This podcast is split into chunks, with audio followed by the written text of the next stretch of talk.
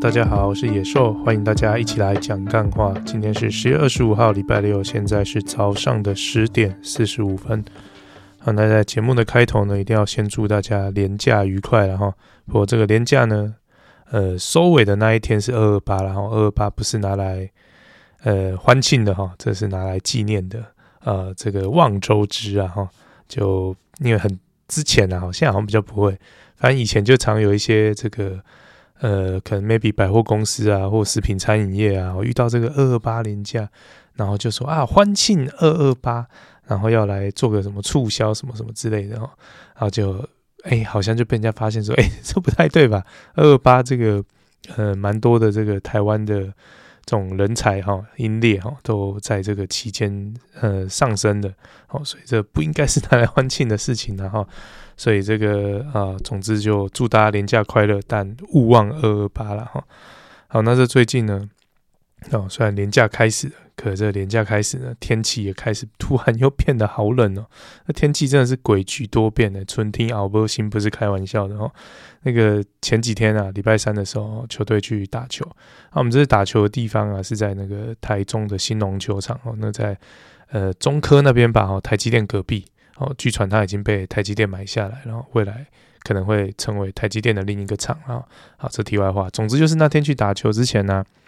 就照惯例要查一下天气啊，就查了一下说，哎，有二十几度诶。那好像看那个图图示，然后就那个呃 Apple 的那个天气，它会有那个图案嘛，哦，那看起来是大太阳啊，哈，所以应该不会很冷吧。所以那天出去的时候就是。呃，原本预设是想说，呃，穿短袖加外套就好，本来是这样想啊。然后在出门的那一瞬间，突然就不知道哪里来灵感，觉得说，以防万一哈，我们还是穿一件那个厚的，在外面哈，稍微保暖一下好了。我看就去到台中之后才发现，哦靠，有够他妈的冷呢。然后我们去打球那边应该算稍微有一点点山区啊，所以那个冷的感觉又更明显，然后有那种很明显的那种风势。所以在那个那个打球的时候啊，就觉得我一阵阵那种寒风刺骨，我不得不佩服自己的这个灵感。然后出门前这灵感那一件，真是保护了我一整天呢。我不然那个那个冷真的是冷一整天哎。我们打球差不多四个小时吧，这四个小时我们几乎都没有看到太阳。然后那个外套什么能包的都把它包紧紧哦，广开微信。然后今天出门也是啊，感觉就是那种呃那个冷就是会有一点点刺到你。骨头里面那一种，当然你要说跟寒流冷比起来，可能是没那么夸张啊。但是就是到台南就，呃，前面几天都还是有太阳啊，所以有太阳的时候都还蛮温暖的。就突然就变这种哇，冷冷的天气啊，受不了了啊！啊，所以这个连假期间哈，大家出门玩哦，不要忘了多穿几件衣服，因为这个天气真的是呃太难预料了哈。洋葱式的穿法是现代这种哦诡谲多变气候的好帮手了哈。好，那这个呃，也要先为上个礼拜的内容呢，来稍微做一点刊物了哈。就是我们上个礼拜的主题聊到后面有聊到，就是关于那种呃隐舞者然后就呃台面上做主的人负责人不是他，但是实际上他却是在背后操盘的那个人哈。那我们那时候说是商业周刊的报道嘛，就后来我回去翻了一下，我看的内容才。发现我记错了，所以我就想说奇怪，那天为什么 Google 都 Google 不到啊？反正就是那是另外一个也是商业杂志啊，哈，那个叫《金周刊》啊，哈，那那个《金周刊》那一篇主题叫做“无产大亨”哦，所以它里面是列举了好几个这个哦，都是不在负责人名单，然后也可能不在董事会清册，但是实际上所有的运筹帷幄都是掌握在他手中的那种人哦。呃，我记得第一篇哦，最大篇幅在报道就是那个龙邦集团的那个，呃，忘记他名字了。总之，就之前龙邦不是跟泰山的在搞那种股权的争斗嘛，哈，所以这个就被挖出背后的这个操盘手哦，竟然都没有列在负责人的名单里面，然哦，也没有在董事会上面现身，哦，但是所有的事情都掌握在他的手上，这样啊，所以这个内容蛮有趣的，大家可以看一下。我记得他好像写了三个哦，类似像这样的角色，然后当然这些角色也都是呃，也不是说什么哦，就家里有钱这样，他们好像都是有经过一番打拼的。但龙邦 这个不好说了，因为龙邦这个好像当初是有涉嫌一些呃非法的事情哦，什么强案之类的吧，哈。好，所以总之啊，哈，这个蛮有趣的内容哈。今周刊无产大亨，大家如果有空的话可以看一下了哈。好，那讲完刊物呢，另外再来讲一个关于我们社团的事情，然后就是呃这阵子啊，这个社团收到了一个连续的检举啊，哈，然后这个检举呢，其实我都没有把它批准，哦，就是它主要是检举一个留言，然后那希望我把这个留言给移除掉了哈，那我最后是没有把这个留言移除哦，就是我觉得我先稍微说一下我的。主要大方向的想法跟大家分享哦，就这个留言然后基本上如果不是那种非常非常尖锐的人身攻击，比如说什么你他妈死胖子，或者是你这个哦这个呃死人妖哈，或者说那死 gay 之类的哈，类似像这种真的太非常尖锐的人身攻击，那或者是违法的事情，那比如说什么我他妈杀你全家啊，或者是或者是嗯，我想想还有什么。呃，我一时一时也想不起来，反正最严重就是呛说要杀人什么之类，反正就那种很不 OK 的留言的话，我可能预收到检举，我才会去把它删除。然后，那这次这个留言我认真看了一下，它是有一点人身攻击啊，然后语气当然也没有很好，所以才被检举嘛，可是就觉得这个，呃，我自己的想法啦，我，就觉得说这样的留言在我们的社团里面应该相对是少数。哦，然后所以呢，就觉得呃，稍微给他一点容错空间，因为他是呃，算是比较逆风的，因为我们社团的这个风向蛮明显，大部分是比较喜欢民进党，我不敢说一定是深绿了，但可能比较偏喜欢民进党哦，所以在这样的情况下的这个留言，我会觉得它的存在可以呃，稍微提醒一下大家，就是对这个。呃，言论自由的的思考了哈，就不要说觉得哦，我们这是偏绿的社团，然后就好像什么事都只能够哦，就是赞扬民进党这样子哦。那像这种逆风的留言出现的时候，我反而会会会很认真的去思考它了哈。好，那到底是怎么样的一个贴文跟留言呢？我这边稍微简述一下哈。那贴文呢？哦，这个这个贴文的人呢，他的文章是。呃，他转贴了陈吉仲哦，就是我们那个农委会那个主委嘛哈，他的一个呃文章内容哈。那其主要他是放了一个各国蛋价的比较，然后因为大家知道最近这个呃缺蛋蛋价的议题，呃，算是稍微有点被炒作起来嘛哈。那被炒作起来之后呢，他就是可能是想要。我不要说护航了哈，但就是替他解释嘛，所以就是比较一下说，诶，大家在说蛋价贵，好，那可是实际上看起来，因为根据他成绩重放的那个图，我们的单价蛋价然后相对还是比较低的，哦，所以算是一个类似像这样的一个呃解释了哈。然后放上来之后呢，这个转贴的朋友哈，他在他自己的这个呃文章内容，他就写说，主要然后大概就是在说，哦，就是说。啊，这些在说蛋价贵，然后他怀疑都是中共同路人这样叭叭之类的啦哈。哦，当然这个呃是不是 中共同路人，大家就自己去想了。然后我自己是觉得应该不至于了哈。好，但不管怎样，反正就在这贴文下面就有一篇留言，然后那这个留言的内容我就一字不改哈，念给大家听，然后让大家去做一个思考跟评判。然后那留留言内容是说哦，还是涨价啊？你很有钱哦，家里挖矿。一四五零真的怎么看都可悲，我们怎么跟国外比？你他妈台湾人用新台币，你的脑回路真的太牛逼，我真的不知道该说什么。说蛋价涨价买不起就是共匪，你要不要听听看你在说什么？啊，所以在这整个贴文里面，就是呃，我说稍微有一点点人身攻击，就是在一四五零这一句啊，我就觉得说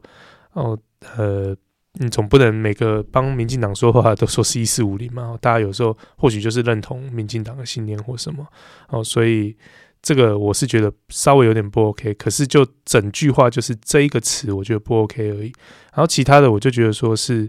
呃点出一个事实嘛，事实上是涨价哈，不管涨价的幅度是高是低，在世界排名怎么样，涨价就是一个事实嘛哈。那提到另外一件事情就是呃这个是。我们用新台币在买嘛，哈，那国外的人用他们的钱买，所以这我觉得我的理解啦哈，就是比较像是考量到呃大家的收入跟物价哈。那这个虽然我们乍看之下是呃比较低的哦，可是如果别人的收入是比我们高出好几倍的，那搞不好相比之下我们的涨幅算是高的了哈。可能是类似像想表达这个关系了哈。那我觉得最最主要另外一个点就是他有点出说，因为那个贴文里面有写说。哦，说蛋价涨，当蛋价贵的就是中共同路人，然后这边就他就点出说，说蛋价涨价买买不起的都是共匪。哦，你要不要听看你在说什么？我觉得这句话算是讲的蛮好，就是有时候不要那么的，我觉得稍微有一点太滑坡吧，就是一质疑这件事情，就有代表你一定是百分之百的某个立场嘛？好像未必嘛。哦，就像。就就就相对的嘛，哈，你帮民进党解释或讲好话或转贴一些贴文，有代表你就是一四五零嘛，哦，这是一样的道理嘛，哈，所以我到最后这个这个留言我就是没有删除，还有把它保留住啊，所以如果有在我们社团的朋友，或许还找得到这篇留言呢，啊，所以总之就就是这样了哈，稍微把社团里面的一些想法哈跟大家分享啊，那除了我们自己的社团呢，其实最近呢另外一个社团呢也发生了一些。有趣的事情，然后那就是呃，关于这个呃充电的事情哦，就是在这个特斯拉的社团里面，其实这吵一阵子哦，就有一阵子就有人在在反映说，诶，他们在台中啊要充电，就有遇到一些呃大大小小的冲突事件哦。那主要就是因为台中它有一个蛮不错的点，就是它有很多公用的停车场，它都有设充电桩，让这个。呃，开电动车的朋友就可以去做充电，而且这些充电桩的充电呢是免费的哦，所以到最后呢，就不知道为什么就衍生出变成，哎，台中跑出了一个很微妙的社团，叫什么“人人有电充”了哈。那这社团呢，可能是一个好像是一个赖群主还是什么吧，我不晓得了哈。那因为没有很深入了解，但大概看了一下大家的贴文推断是这样，反正就这个群组里面呢，它有设定了一些呃充电的规规则。好，那其实我觉得出发点是好的，然后就是说，呃，因为大家这个充电的资源是稀缺的嘛，啊，又免费，如果被人家赞助，然后，然后明明这个赞助的人他已经就充饱了啊，那呃，导致你没办法充的话，那不是很，呃，就心里面会有点不舒服嘛，哈，啊，所以我觉得出发点是说，哦，让这个公共资源的利用极大化，哦，所以让大家有一个很排队机制啊，然后等等的，哦，让每个人去到那边的时候，哦，就可以轮流充电这样。呃，所以这本来是好的一件事啊，就到最后变好像搞到最后，他们这个群主啊就做大了起来，因为越来越多人加入嘛。到最后，这群主就把这个公共资源变成是私有化哦，就变成好像是哦，你今天要去到这个公有的这个充充电桩充电哦，你如果没有加入这个群组啊，然后你没有照他们的规则玩的话，他就会不让你充电哦。那因为它这个公有的充电桩是。呃，所谓的 J 一七七二，然后就是 Type One 的这种充电充电头充电规格。哦，那不管你是旧的特斯拉还是新的特斯拉，哈，那基本上都是要用转接头才有办法充电的哈。那所以在这样的情况下呢，呃，就变特斯拉最容易遇到这个问题，因为就变成说你没照它的规则玩的时候，哦，你在充电明明充的好好的，它就是直接因为转接头没有办法锁，哦，能锁的是插在充呃车上的那一个部分。哦，可是你插在转接头上面那个部分是没有锁，没有办法锁，除非你买的转接头是有附那个锁头的，好，那当然就可以锁了。不过你有锁的话，可能会有另外问题。但总之就是大部分的转接头是没有锁的，哦，所以就有人哦，明明充的好好的，就遇到说，哎，这个有群主的人来，然后发现说，哎，这个车子不是我们群主里面的车号，还要直接把那个充电桩拔掉，哦，然后甚至有一些贴文就。就直接说什么哦，这个这个充电桩是这个社团的人在用的哈啊，你如果没有没有加入社团啊，没有没有没有照这个规矩来的哈，要被严惩。我想说 这是要怎么严惩？要砸人家车子吗？不晓得啦。但总之就是闹得很大，然后到最后就因为很多人就是哦，maybe 他不是台中人啊，只是刚好他可能去台中出差什么，所以我平常不在这里啊，当然不可能知道你们这些有的没有的玩法嘛哈，所以去到那边的时候他就。哦，可能就直接冲，然后冲一冲就遇到我刚刚说的这种冲突的状况，然后有人就发现说这个真的是太不 OK，因为就等于是哦，像他们就会有那种排队机制嘛，然后排队机制就变成说他们有自己的规则，就别人不知道啊，他别人去的时候看到哎有空位，然后看到车子要离开，他就准备要去停要冲，然后那个那个要去停要冲的人就被说什么，被告知说那个哎，朋友不好意思，这个车位我要留给我们社团的人，所以你不能停这样。他、啊、当然去的人就觉得莫名其妙嘛，我就说什么东西啊，你就要开走了，我当然就停进去，有关你什么社团不社团啊？所以就冲突越来越多，然后呃闹到最后就反正是有上新闻了。那上新闻之后，记者就有采访那个台中市政府的人员，他们的说法就是说，哎，可能会呃来演拟这个收费的机制哈。那这收费的机制就是呃可能就是要杜绝这种状况，因为现在是免费的嘛。所以免费的才会有这种抢的情况啊！哦，就我管他，我现在电多少啊，能充就充啊，啊，充饱就就就不管了，什么样之类的哈。那如果有收费机制，可能就不是这么一回事了哈。好，所以总之呢，这个是一个呃，在社团里面看到的，算有趣吧？好像也不能说有趣啊，反正就蛮微妙的，就是真的，的确就像。呃，我觉得两边都有对的地方，然后就是一个是希望让这个公有资源极大化嘛，然后另外一边是觉得说啊，这个就是公有资源呐，你凭什么去用你自己的呃规定去管？难道你是台中市政府吗？所以这个两边都对哦，只是到最后就呃，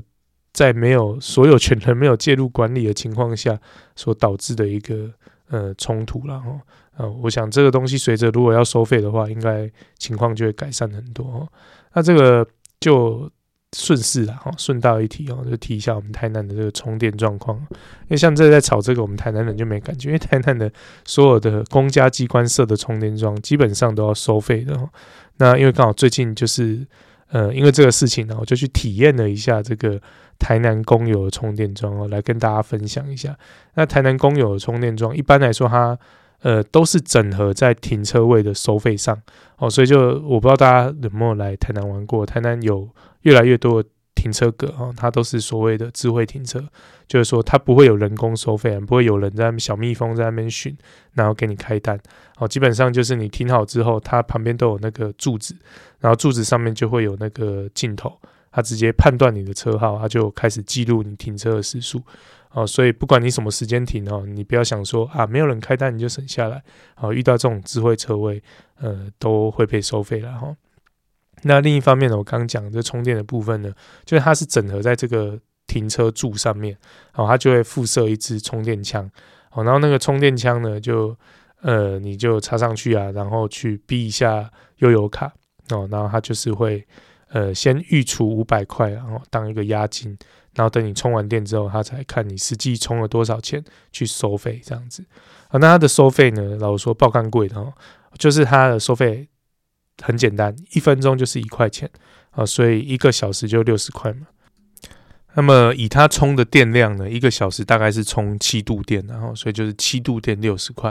所以你算下来的话，呃，差不多一度电是八块多哦。但是其实很贵啊，因为你如果去，比如说以特斯拉的超充来说好了。我记得他后来有打折了，所以一度电是九块多，所以一样一度电哦，你这个充得很慢的收八块多，那我倒不如去充那个快充，一下子就充满了，还也没比你贵上多少哦，所以这个蛮贵。然后另一方面，你如果跟加充比哦，这真的是又更贵，因为加充我记得就算呃你不是用那种什么时间电价哦，就你会累进嘛哦，那如果是一般的电价的话，我记得最贵。好像也才四块多吧，所以它等于是用两倍的钱在充这个电啊。啊，不过当然，就如果你是趁停车的时间补一点电的话，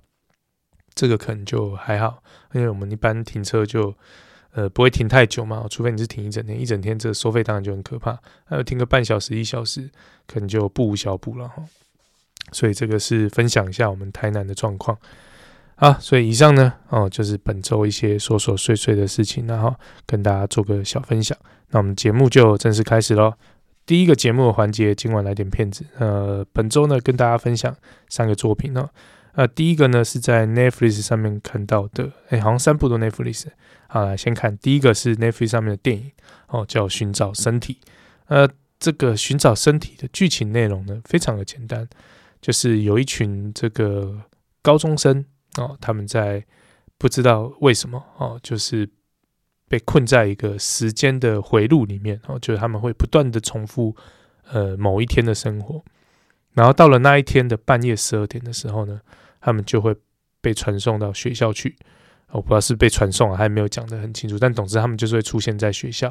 然后出现在学校之后呢，他们要想办法在学校里面去找寻哦一具尸呃尸体的。的各个残骸哦，他可能有手、有脚、有身体、有头哦之类的哦，要想办法在这个校园的角落里面找出这些呃四散各地的肢体哦，然后才有办法离开这个呃时间的回路哦，大概是像这样子的剧情设定啊。那当然找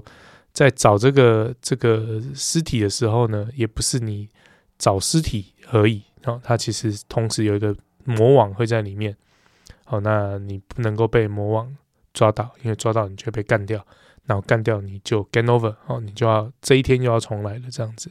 好，所以大概是像这样的剧情啊。那如果给个分数的话，大概就呃五十到五十五分吧。哦，一开始在看这个片的时候，觉得呃，因为我是先看预告，哦，然后就想预设啦，哈，预设它应该是一个恐怖片，很血腥吧，很恶烂吧，哈，预设是这样，本来是这样想的哈，就点进去看之后，看看了一阵子，就发现，哎。哎，不对啊，这这完全不是这么一回事。其实当然有一点点血腥的部分，可是那个血腥的部分都还好，就不是那种很恶烂的。然后甚至有一些这个呃特效镜头看起来还挺挺挺假的哦，让人难以入戏这样子的哈。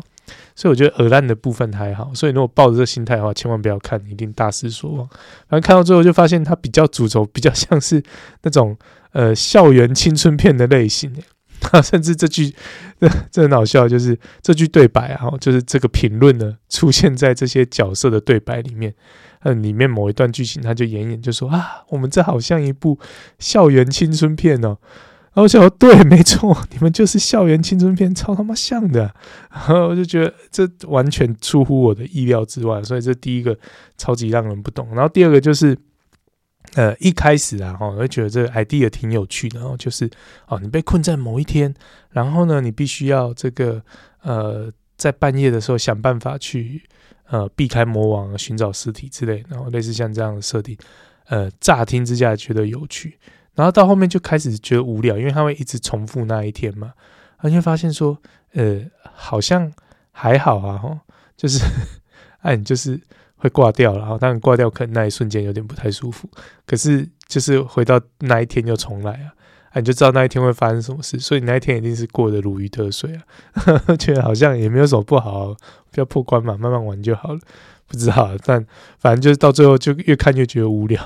然后到最后那个结局也是挺挺空泛的哦。所以这个没有特别推了，除非你真的觉得哦这个好像很有趣哦，可以来看一下，那就。欢迎你浪费时间看一下了，没有特别推了哈，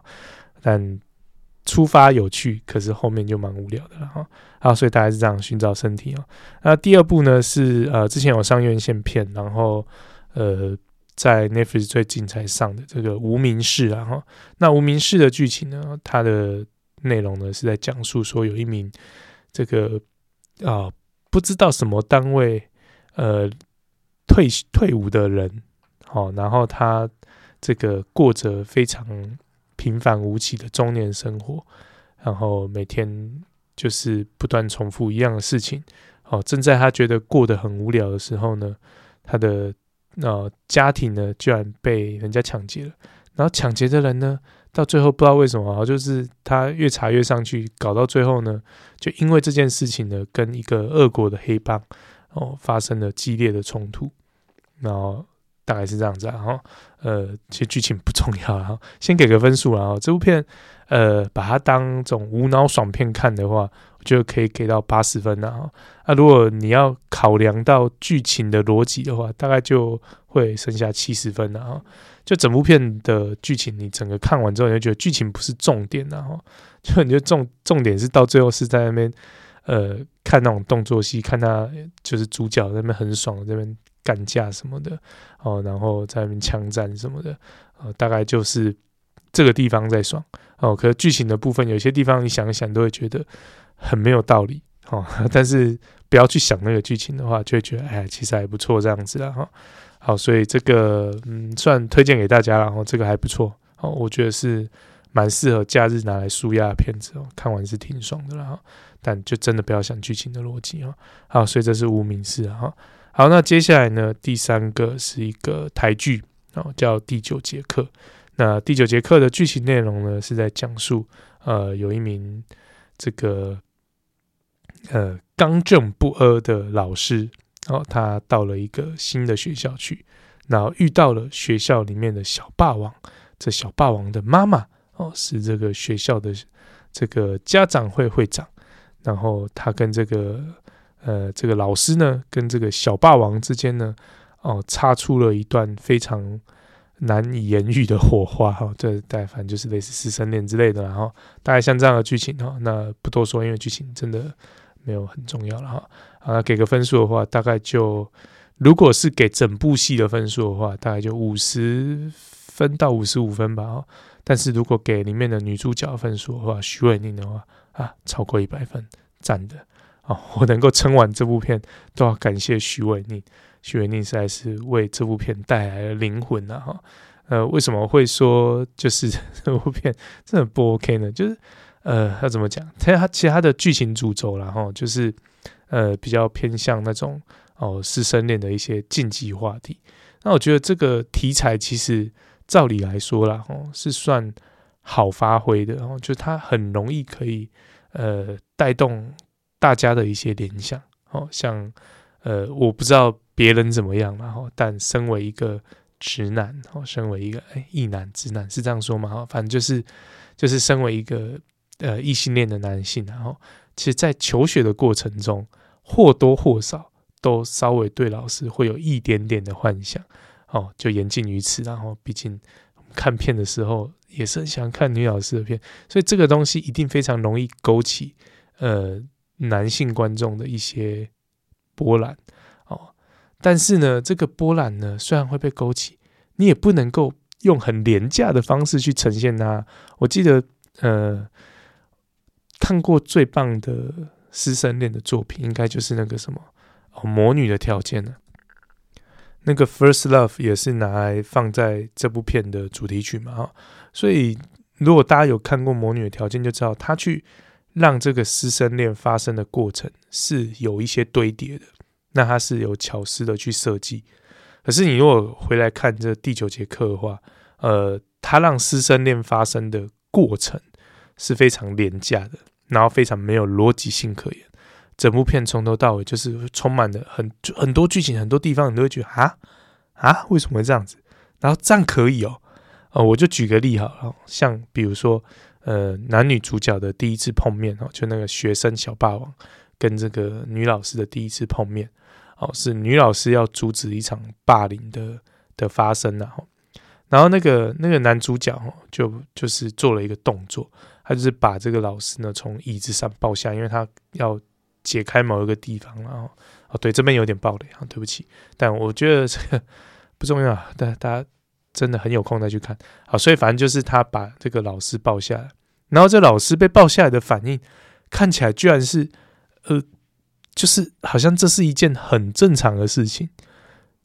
就他虽然当然看起来有点生气啊，然后觉得呃，就是呃，不应该这样好之类的，但。但就是那个反应非常的平淡，你知道吗？就一般哈，我我虽然不是女性的，但我我用男生的角度想，如果突然有一个女生哈，她力大无穷好了，然后她把我从一个椅子上抱下来，超级奇怪的吧？然后我这时候应该会生气吧？起码会呵斥吧？你他妈抱屁啊！而且那个那个女老师那时候是穿着裙子，然后她直接抱人家脚，这个超级不 OK 的吧？哦。就我就不懂，然后这一段就看起来很平淡的这样过去，好像这是一个呃在校园中很常发生的事情哦。那男学生去把女老师抱下来是非常 OK 的这样子，就超怪的。然后后面还有很多类似像这种，就是你会觉得，哎，这是这样子的吗？会这样子解决吗？会这样发生吗？就超冲刺超多这种剧情，然后呃也极致所能的在撒狗血哦。就除了师生恋之外，他后面还会加一些其他的。葱酸姜这样子的这种辛辣料下去哈，极尽所能啊，把所有能撒的狗血都撒下去了，然后到最后呢，却却是给你一个非常廉价的 happy ending 这样，哦，所以就整部片看下来，我觉得说我到底看了什么。哦，但很推的一个东西就是，唯一让我享受这部片的，就真的是许玮甯。他不是说去享受她的美貌了哈，我觉得是，呃，我不知道为什么他演这种角色，他真的都驾驭得很好，就演那种呃恋爱中的女人，然后还有演一些呃，我觉得这有点像是演技的释放哦，像比如说有一段戏是他要反制男主角，因为男主角对他做出了一些不礼貌的事情，然后他要。用他的气势去压过他的时候，哇，那一段演技我觉得演得很棒啊。然后很多这种徐玮宁在里面的一些感情的收放，呃，我觉得都蛮好看的哦。那再加上徐玮宁在里面，他搭这个角色的妆，其实就是妆发啊、服饰啊，都蛮不错的，看得蛮赏心悦目的。所以唯一让我撑完这部片的，就就徐伟宁，然后所以除了这个以外呢，就其他就真的。不值得一看，好，主要是剧情的部分呢、啊。不然整体来说，不管是配乐也好啊，然后画面的精致度也好，然后甚至选角哦，其实都做得蛮不错的。唯一真的很糟糕的地方，我不知道是不是预算都砸在这些地方，导致他们的剧本没办法好好的雕琢，就整部戏看起来真的是非常的廉价了。所以没有特别的推哈，但如果你想看徐玮宁谈个恋爱的话，呃，稍微可以看一下这样。好，所以以上呢就是本周的今晚来点片子。好，接下来我们进入下一个节目的环节哦，政治相谈室。那照理来说，我们政治相谈室的开头都会关心一下世界的脉动嘛。不过这个礼拜世界的脉动实在是太棒了哈，觉得整个串起来非常的呃息息相关哈，所以我把它整个就放到主题的地方去。来跟大家分享，好，那所以我们这一次的政治相谈室呢，都是比较偏国内的内容了哈。好，那第一个呢，要先来讲的就是这个哦，夏立言访中这件事情哈，他就是国民党呃国民党的副主席夏立言呢，他在之前呢，哦，他有率团哦去中国参访嘛哈，那当然也有跟当地的这个国台办的一些头人哦，有坐下来聊了一些事情。好，那在这个参访结束后，好，他回到台湾之后呢，在这个二月二十号有召开这个记者会，在这个记者会当中呢，他主要是要说明哈，他这一次交流对话的这个成果了哈。那在记者会中呢，他说，呃，重点就是放在九二共识、一中各表、反对台独啊，他认为这个是国民党的基本立场。好，那不过针对他的这个发言呢，资深的媒体人哦，黄伟汉在二月二十号的时候有一个 po 文哦，他表示说，呃，如果要说政治现实的话呢，台湾现在的年轻人早就不吃九二共识这一套，甚至还把这个东西视之为洪水猛兽，认为这个是舔共卖台的东西然后。所以，如果你还坚持要用九二共识来跟对岸交流的话，那至少你要坚持自表是中华民国。这样才是真的做到一中各表，哦，那这个就有趣了哦，就是呃九二共识哦，本来是呃马英九执政时期的一帖良药了哈，他当初哦端出这样的东西，然后来让中国跟台湾有比较深的交流嘛哈，那当初呢呃这个九二共识的灵魂之所在，就在于一中各表哈。就是说，呃，双方都认定是一个中国，哦，我们都认定说世界上只有一个中国，哦，不过在中国那边的中国是中华人民共和国，那在台湾这边的中国呢，则是叫做中华民国，哦，就应该是 ROC 跟 RPC 嘛，哦之类的这这样的一个差别了哈，嗯、呃，但是呢，这个东西到最后却慢慢的发生了一些质变哈。就是呃，在习近平上任之后，他还是非常的强调九二共识，可是这个一中各表呢，就已经拿掉了，没有什么各表了。那这个九二共识已经就被他变成所谓的一国两制哦，就说对，的确是只有一中，但是没有在各表这件事哦。你台湾什么东西啊？我管你什么中不中的哦。那以后的一中呢，就是只有一个中国，那就是中华人民共和国。然后呢，台湾呢是中华人民共和国哦不可分割的一部分哦，所以在这样的架构之下，这九个公司当然就变成了票房毒药，因为来自对岸的领导人直接说出这句话。因为在那之前，如果真的是一中各表，哦，那这个表怎么表？当然就大家回去回国自己各自表述就好，哦，那可能还没那么严重。但是到了这个呃习近平的年代，哦，他已经把这一中各表已经变成是一国两制哈，就是说好，那九二共识的情况下呢，就是你台湾就是我中国的一部分哦，或许我可以让你像香港一下一样哦，有一些自己的这个呃行政制度哦，但是呢，啊，你还是中华人民共和国的一部分的哈，所以这九二共识真的是没有那么的好，然后这也挺有趣的，然后就呃夏立言这样放纵。到底是他自己哦，大主大意，还是是朱立伦同意，然后要来为二零二四布局呢？这也是蛮耐人寻味的哦。就呃，我不知道，因为这个如果是以我自己的立场，然后就就假设今天我有可能要投国民党的话，假设了哦，但是我今天看到他做的这个行为，我就怎么样也投不下去啊！哦，因为在我的认知里面，我会认为国民党就很明显跟中国站得蛮近的嘛，哦，那所以这才是最大的疑虑啊，哦，因为国民党过了那么久啊，为当初这些呃残残杀台湾台湾同胞这些人，当然都很多都做古作先去，或者是也不在台面上了嘛，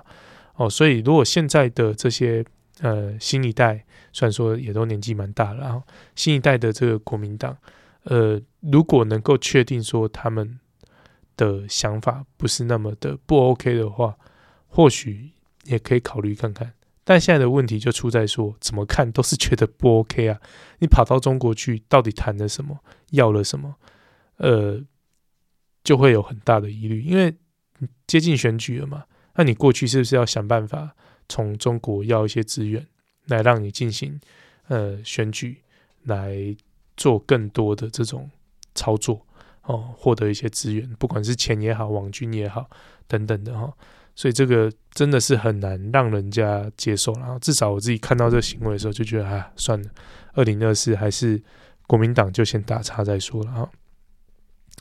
那我也不知道为什么他们那么的坚持要去做这件事情，还是是因为当初马英九他有一个。这个统一的大梦哦，希望有一天中国跟台湾能够是同一个国家啊、这同一个国家的老板是谁呢？就不重要了哈、只要是同一个国家就好。不知道了哈、但老师看到他们做这些事情，实在是很难以接受了哈、好，所以这是第一个了哈、关于夏利人访中的事情。好，那既然讲到国民党哈，我们接下来再讲另外一个哦，就就这整个党是不是都脑袋被鬼给撞到了哈？反正就他们最近呢，在搞了一个杯葛了哈。那就是立法院他们的新会期才刚开议啊哈，那本来行政院的院长啊，新任的院长，然后大仁哥要在二月十七号的时候要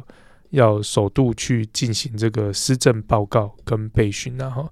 啊不过在他要去做施政报告的时候，哦国民党的这个立院党团呢就发动了这个杯葛，他们占领这个议场的主席台，然后并且在议场内的各处呢都挂上这个。啊，什么温暖坚韧内阁？然后问号发现金一万元，什么东西啊？那什么长照缺人缺钱没有未来？然后什么护高端挺抄袭出来面对？然后错误能源政策不知检讨？然后什么买不起租不起居住正义遥遥无期？还有什么改善低薪遥遥无期？哈，这些各式的标语，然后那其实主诉啦，哈，就是。啊，主要就是要要求要普发现金一万块，然后那就在那边闹之后呢，最后朝野协商了哈，这个立法院院长游锡坤就宣布说，呃，休息。啊，那最后就协商的结论就是在呃接下来呢再来处理这个特别条例，好，然后再让这个呃大仁哥呢去立法院来进行施政报告，然后那这个为什么说？脑袋被鬼撞到，就是我我是看不太懂了，就就看起来你就是要普发现金嘛，然后普发现金，我觉得已经是呃，我个人没有很赞同这个政策了。这说说穿了就是买票嘛，因为呃，你如果实际去理解的话，就知道说，呃，所谓的超增根本不是真正的超增呢，因为我们所谓的超增是说，哦，我们的预算多少，然后。呃，这个预计收税要多少？然后预算跟这个收的税金应该要差不多，差不多了哈。后就到最后呢，是呃预算太少了，然后收的税太多了哦，然后说这个叫超征。可是实际上呢，并不是预算太少，而是我们常常都会有编所谓的特别预算哦，那他就会举债好之类的哈，透过各种方式，在这预算之外再追加预算，但这追加的预算他就没有拿来跟这个税金比较了，所以就变你如果把其实把很多像我们所谓前瞻计划等等的哈，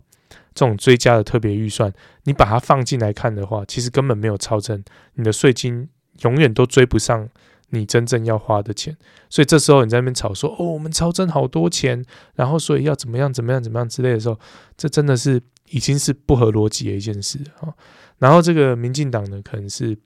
呃想的，就稍微还带一点点理性去思考这件事情，然后就说啊，这个超真的不要全部都发出去啊，我们还是来做一些什么什么什么，然后再一部分的钱呢来跟人民分享这样子，哦，这我算是呃其实也没有很能接受啦，我一直觉得说你真的就是应该先做其他更有意义的事情哈，但不管怎么样了哈，就至少。做起来是还算有一点理性的哈，就是不是全发嘛，我还是做了一些嗯安排这样子，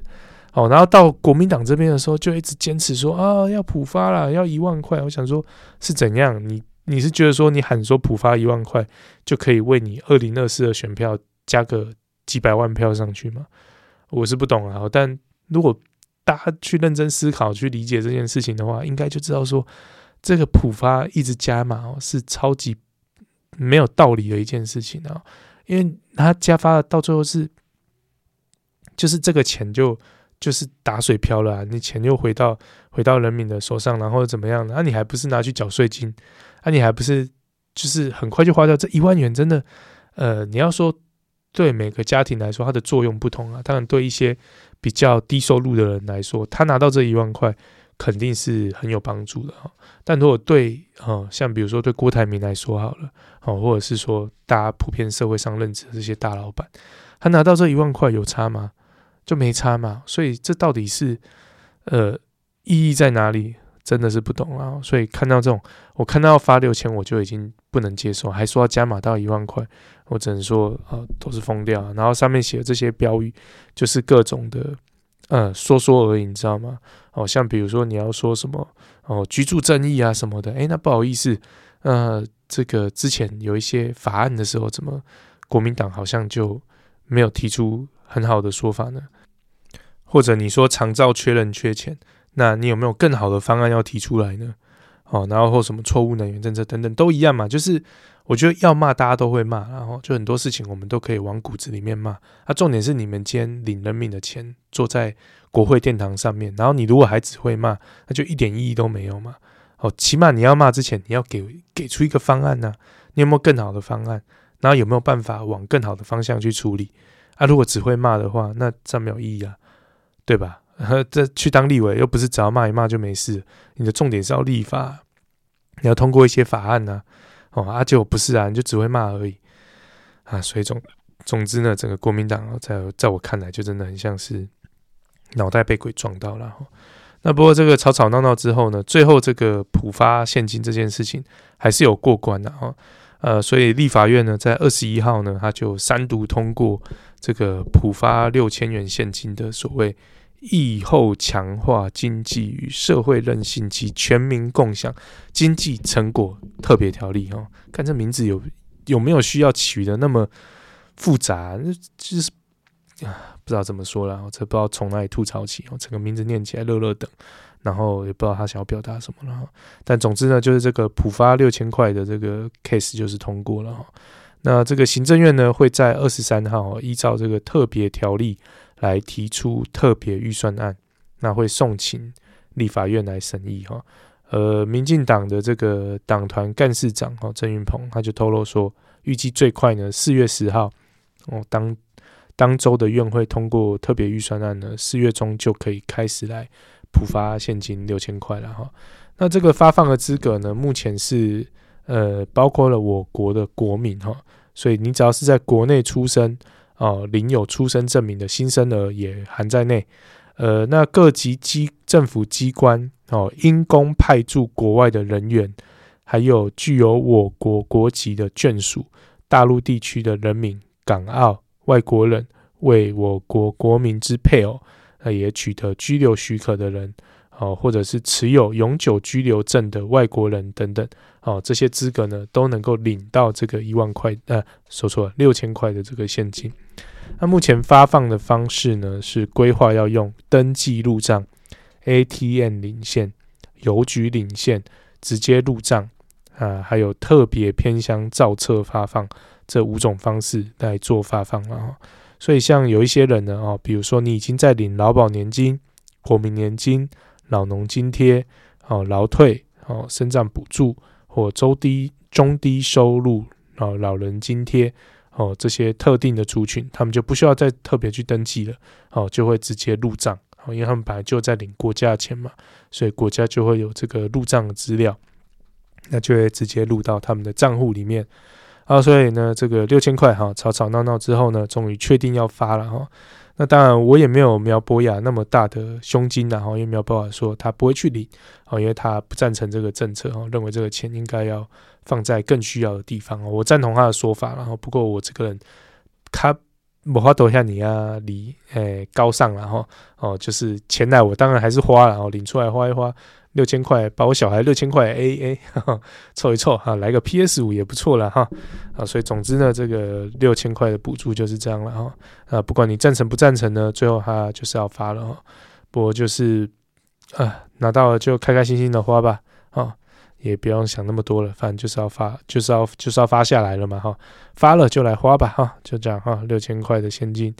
好，那最后呢，我们来关心我们岛内呢。啊，最为重要的这个议题哈，我也不知道为什么这议题可以炒得这么的大了哈，那就是我们的缺蛋议题哈。这个最近呢哈，因为这个气候哦、禽流感等等的这个因素呢，导致这个蛋量的供应哈，呃，赶不上我们的需求了哈，所以就有一些地方出现这个呃缺蛋的情况哦，就是要买蛋没有那么的容易啊，有些人他要去买蛋，结果就买不到了这样哈。就至少没有办法，你想买就买得到了。有些人是这样哦，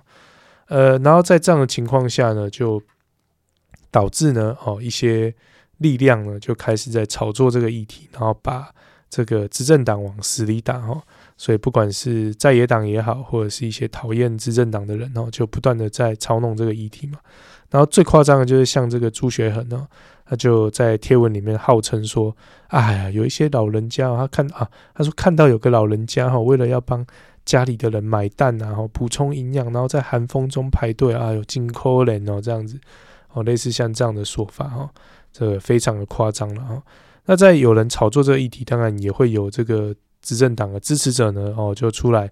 呃帮忙解释哈。那当然，比如说哦，像刚刚有提过嘛哈。”这个跟各国的蛋价比，我们蛋价有没有比较高哈？因为有缺蛋，蛋价会上去嘛哈。那这个蛋价当然是有涨上去啊，那看起来好像是回到去年的一个呃高点然后，所以有没有涨？当然有涨。有没有缺啊？呃，一定是有缺的嘛，因为就是有人有遇到买不到这个状况了哈。好，那这个支持者呢，他们主要是各种图文的啊，那他们。挺微妙的哦，他们有很多图文都是在说哪有缺蛋，没有缺蛋啊！你看我这边拿一张哈，就是都买得到蛋，然后那边拿一张啊，都买得到蛋这样子哦，类似像这样子的状况啊，所以到底是是什么缺蛋这样哈？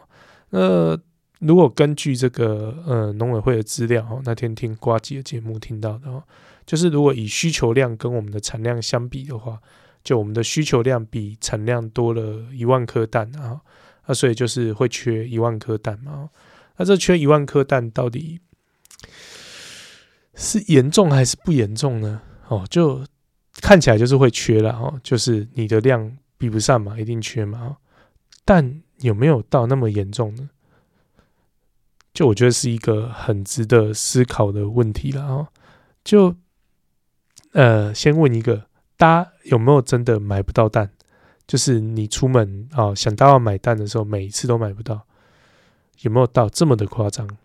哦，别人我不知道哈，所以分享这是个人的经验啊。至少以我的经验哈，我们家附近的全脸，或者是我岳母去市场买菜的时候，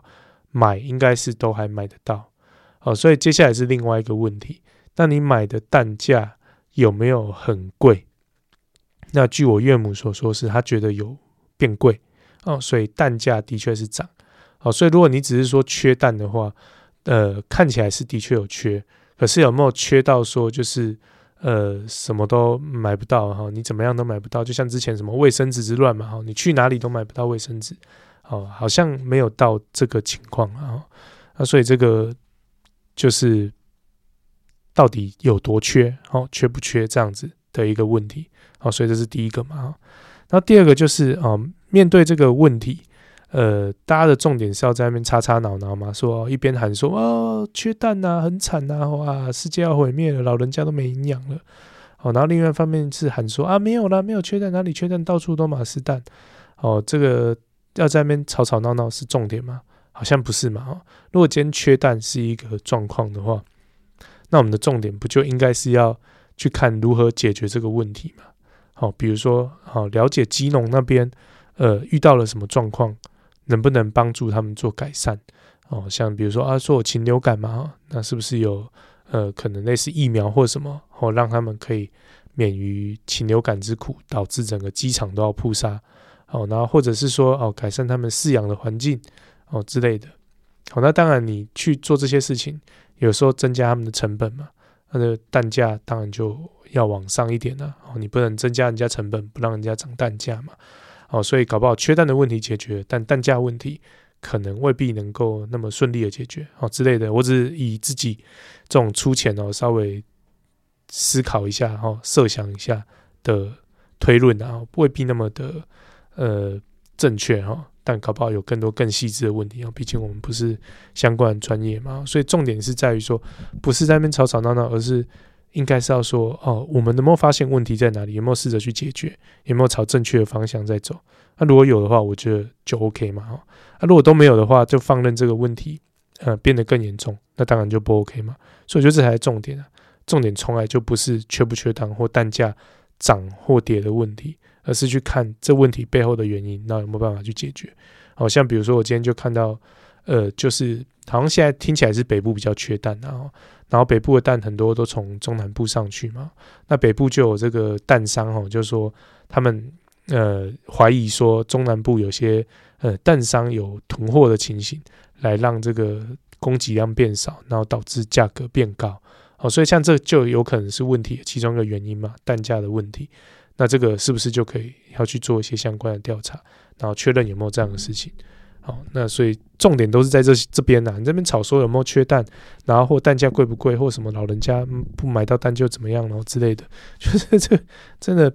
没有没有那么的重要。然后，然后尤其是像缺蛋这东西，好了，的确缺蛋，如果对很喜欢吃蛋的人来说，当然会有点困扰嘛。然后最重要的就是我们有一些餐厅啊什么的，好会用到很多的蛋，哦，那这当然就影响会比较大。好，可是大家想一想，缺蛋是最重要的事情吗？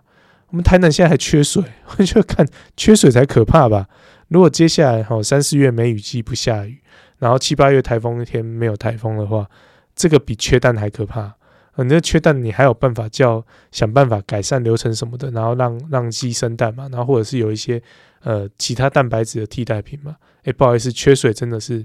很可怕的一件事情哦。所以。与其在那边缺蛋不缺蛋的，我个人觉得说，先关心缺水再说吧。哈，好了，所以以上呢就是本周的这个政治相谈室，然后分享一下一些啊我们岛内有关注到的政治讯息啊。呃，接下来呢，我们就进到我们本日的主题了哈。那今天的主题呢，其实是这样啊，就是俄乌战争哈，这个打来打去哦，到现在已经过了一年了。这不要说一周年哦，这一周年怪怪的感觉，好像。在在讲什么一样哦？这反正就是打打到一年啊，满一年的哦，这蛮令人难过的哦。这战争进行那么久，乌克兰的人民真的是蛮辛苦的哈。那就在我们以为说哦，这个好像应该进入尾声了吧？因为差不多战事有点焦灼嘛哈。呃，如果说能够透过一些和平谈判的方式哦，让这个事情解决的话，是最理想嘛哈。赶快画下句点，才不会世界这么的纷扰，那乌克兰的人民这么的。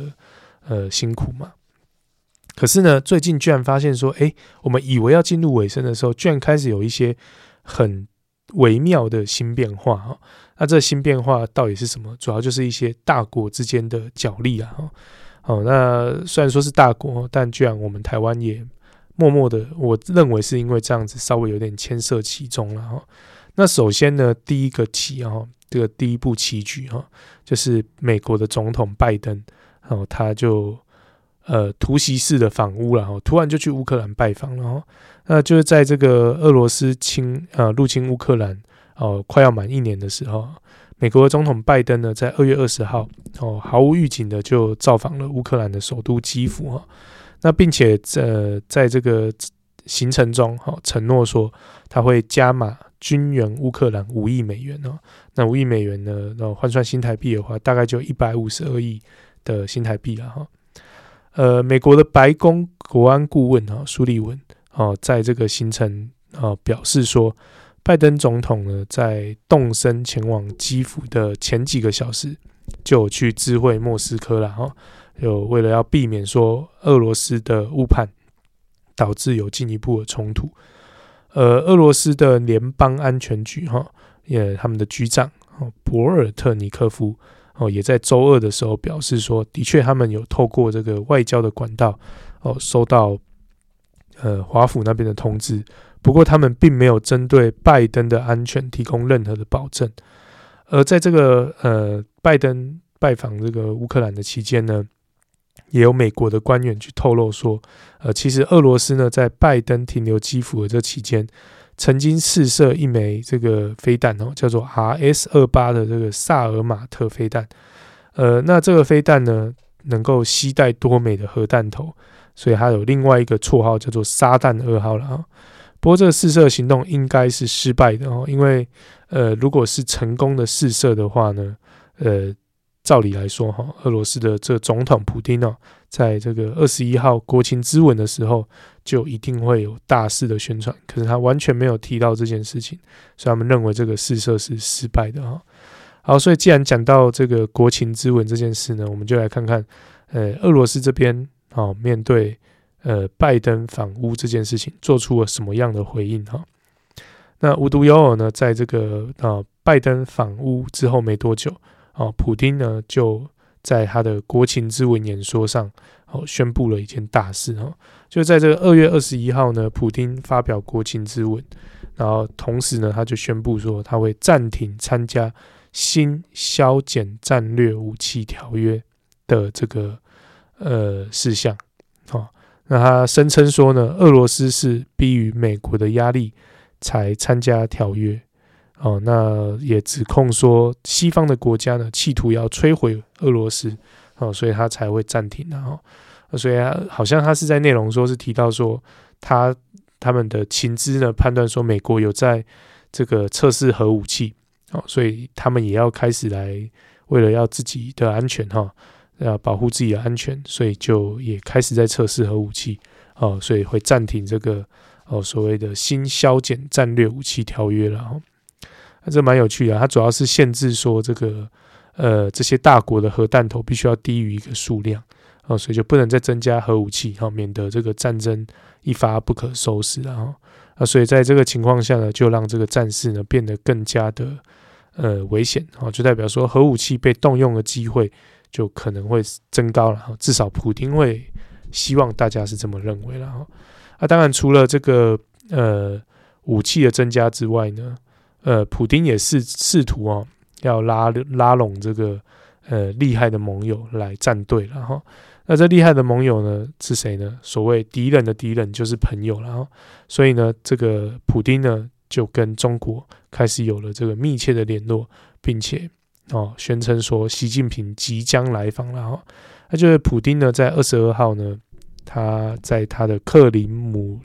克里姆林宫哦接见这个。中国的外交官啊，王毅，那在接呃接待他的时候呢，呃，他也表示说，中国的国家主席习近平即将要来访问俄罗斯，哦，那认为说两国之间的关系呢，即将要来到一个新的境界，哦，那所以呢，这个也有媒体呢，就是有发现说，呃，他们认为然后习近平呃计划将在四月。或五月的时候，哦，会来一个有一个出访的行程啊。不过目前呢，确定的日期都还没有定下来哈。呃，预计会至少都要到三月中旬过后，因为三月中旬的时候，中国他们会有一个两会，哦，那到两会落幕之后呢，才有办法来做安排。然后，呃，那中方呢，这个根据媒体的报道呢，他们有意愿哈促成呃中俄的元首峰会了哈，主要就是呃希望在这个二零二二北京冬奥之后呢，再次的举行所谓的习普会，呃，那习近平呢传说将推动俄乌战争的多边谈判，好，那这个根据媒体的内容然后他们是说哦认为这个。呃，习近平的立场是核战争打不得，也打不赢啊，所以他也不排除说会一并到欧洲的其他国家来做访问啊，所以看起来呢，我们的这个习大大哦有意想要来当所谓的和平使者了哈，所以这个旗子呢就开始动起来了哈，先是拜登啊下了一步棋，呃，出面挺乌哦，在这个乌俄战争发生之后，首度哦直接到这个基辅去。来宣示他的立场，哦，也宣示他支持的决心。那俄罗斯这边也不遑多让，哈，先下一步棋是把这个武器拉高，哈，告诉你核武器我们在准备了，然后再下另外一步棋呢，诶，不要以为只有你美国很厉害，不要忘了啊，跟你站在对立面的中国，啊，那现在这个中国跟俄罗斯似乎有站队的可能性，然后，不过这个蛮值得注意的地方就是。呃，之前那个什么塔利班哦，就是那个阿富汗那边嘛，哦，呃，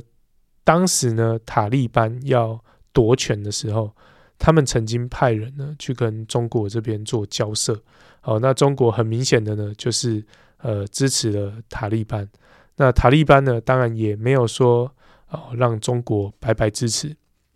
似乎也达成了一些经济上的协议，好让中国能够获取一些利益。所以相对来说呢，呃，今天中国当然也不是笨蛋，哦，大家知道说中国人，呃，哪里有利就往哪里去，哦，所以他现在呢去到俄罗斯那边，肯定不是那么简单，说，哎呀，我要真的要来当和平使者，来给大家带来和平的好希望，啊，我自己是觉得说，看起来他会有两个重点啊，第一个就是从这件事情上，他可以从俄罗斯那里捞到什么好处，哦，这肯定是第一要务嘛。好，今天我会去跟你站队，然后支持你，呃，甚至是想办法帮你们谈判。好，介入谈判的话，呃，肯定是会要求一些回报。好，所以这第一个回报的是什么？然后第二个呢，就是呃，我觉得从某些角度来看呢，啊，他有点像是要展现他才是老大的那种心态，呃，然后让世界呃也赞同这样的说法。哦，因为他不是只有要去俄罗斯，他还是呃，根据内容来说，他还有可能会去欧洲。哦，所以会不会呢？如果他能够真的成功的让这个战争画下句点的话，会不会撼动到美国的领导地位？哦，这个也是蛮值得关注的一件事情啊。因为我相信啊，习近平，大家。听他讲那么久就知道，怎么可能是个好人？整天在那边五桶五桶六桶六桶的哈，所以这个肯定不是一个就是那么好心的人呐。哈，现在说突然说要当什么和平使者，背后一定有一些不可告人的事情的哈，所以这个是蛮值得关注的哈。好，所以这第三步棋到这边呢，就轮到我们台湾来出场了哈。那为什么会说轮到台湾出场呢？因为很简单嘛哈。好，俄罗斯搬出了中国。那美国也不是省油的灯，他当然知道，哎呀，哪一个才是共产党心中最软的那一块呢？那肯定就是我们台湾了。哦，整天在那边说台湾是他们不可分割的一部分，但很抱歉，台湾真的没有归他们管。哦，所以接下来呢，下一个棋子呢，就是我们台湾上场了。那首先第一步呢，哦，就是我们的外交部长，那、哦、踏入这个华府的附近啊。因为一开始媒体报道说什么外长踏入华府哦，因为本来呢，在这个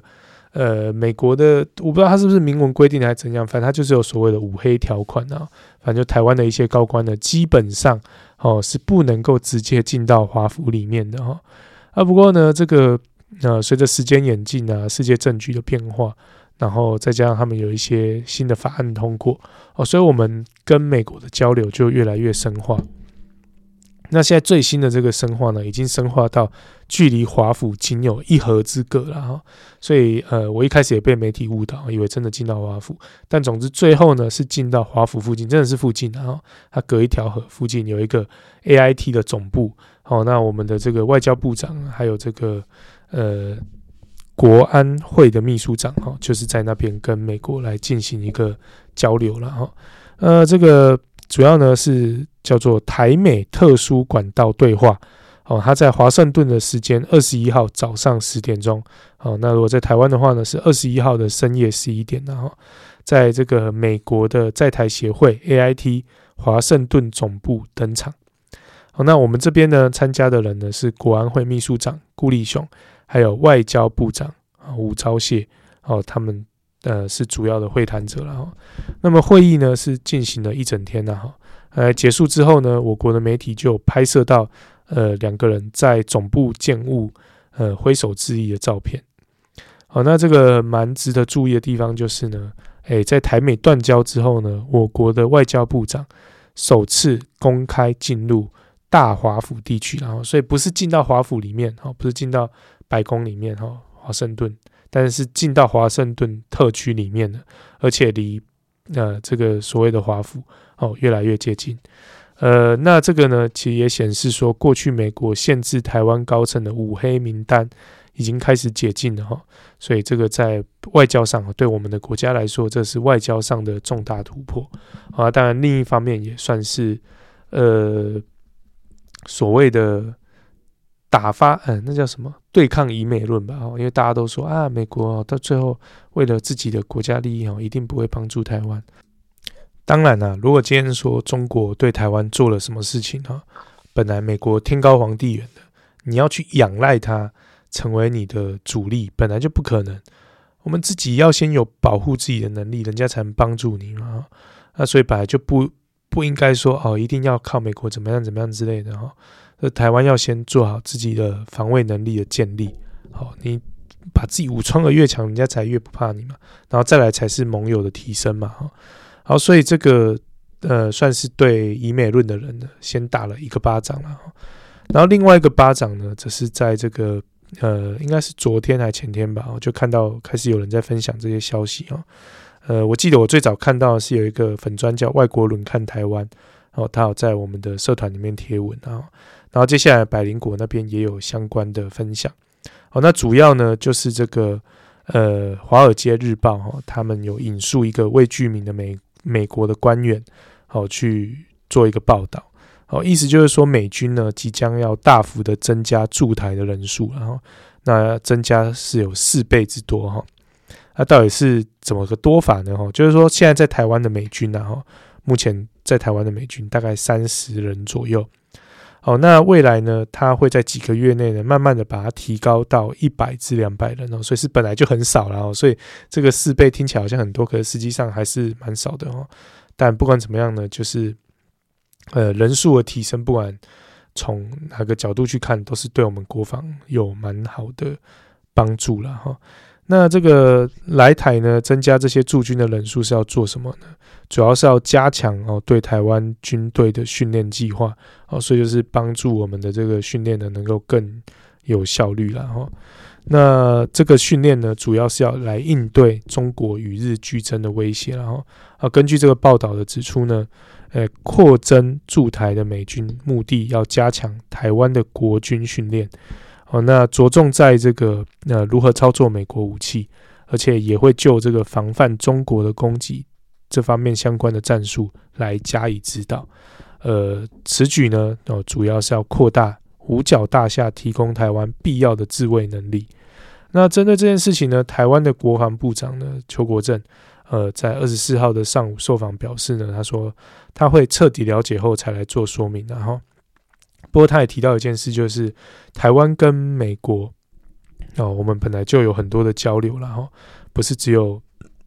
呃国防这件事情而已哈。所以像这个武器哦丑获后要请教美方怎么使用哦，还有状况怎么处理哦，这本来就是很正常的事情。然后好，所以这个当然就是打在以美论者的第二个巴掌了哈。呃，很明显就是第一个交流方面更提升了哈。那甚至据传五角大厦的老板有可能会来到台湾哈，不过这个还没有获得证实啊，但看起来都是一步一步在进行哈。所以这个以美论的人脸上肿了两块之后呢，他们也没有打算要示弱，接下来呢就来做出反击了哈。那就是这个蔡正元哈，国民党的这个卧底啊，不，民进党在国民党的卧底啊。我们这个这个蔡总统的弟弟啊，没有这假消息啊哈。蔡正元呢，他在二十一号分享了一个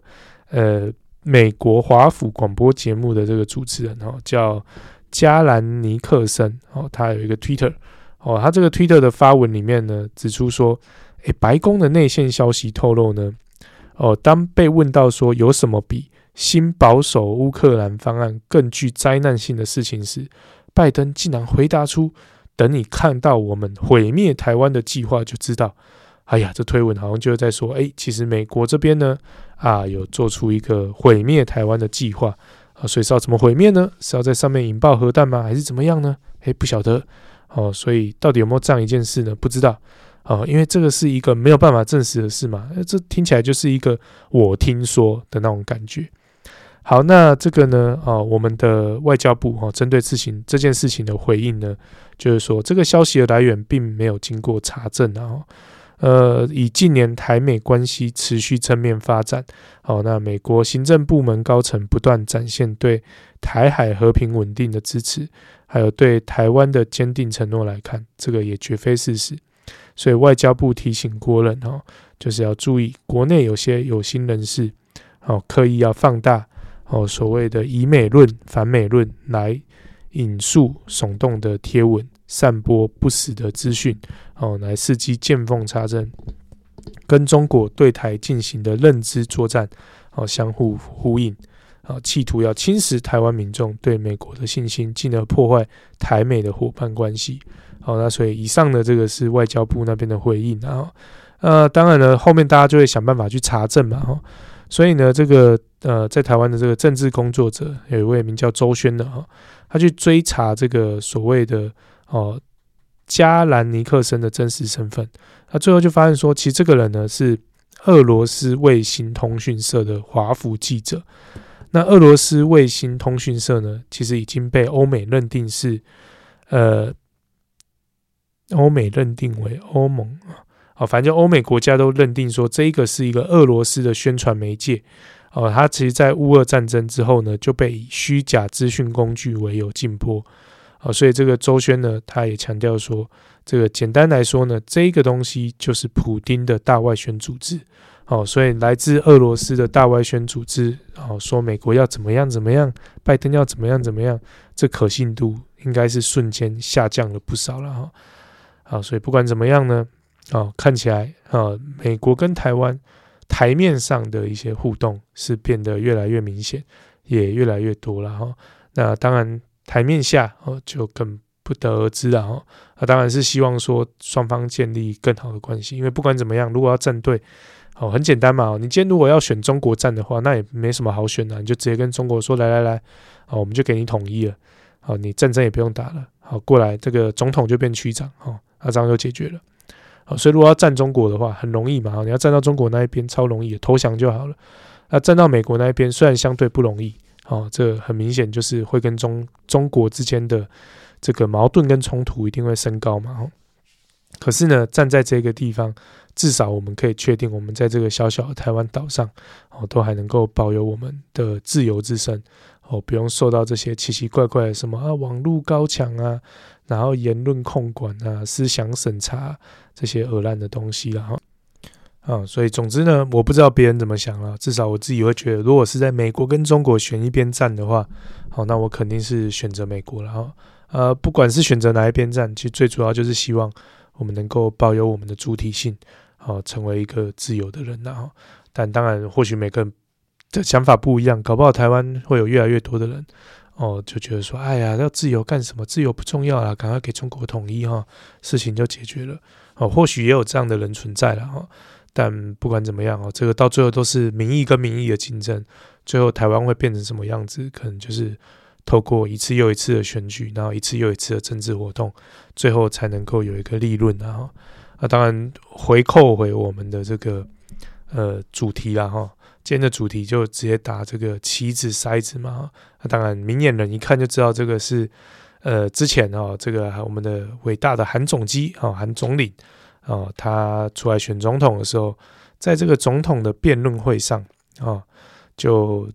讲了非常著名的段子，哦，就在说要当个棋子，还是要当个筛子。啊，虽然我也不知道当个筛子是三小了，虽然有些人说什么后来是因为这个筛港哈，没想到这个韩总机，呃，这个未卜先知啊，知道台湾总有一天会成为世界的筛子，哦，让这个筛港的事件变得非常的可怕，哦，那但不管怎么样然后，讲回这个，他当初一定是不知道是忘了搞，还是纯粹是为了行销什么，故意在那边欧北共欧北撞撞哦。但讲回旗帜这件事情呢，哈，呃，你从悲观的角度来看，的确啦，我们台湾，呃，相对来说是一个比较小的国家嘛，那当然就更容易成为人家的棋子。可是其实我们成为人家的棋子的时候，不要忘记哦，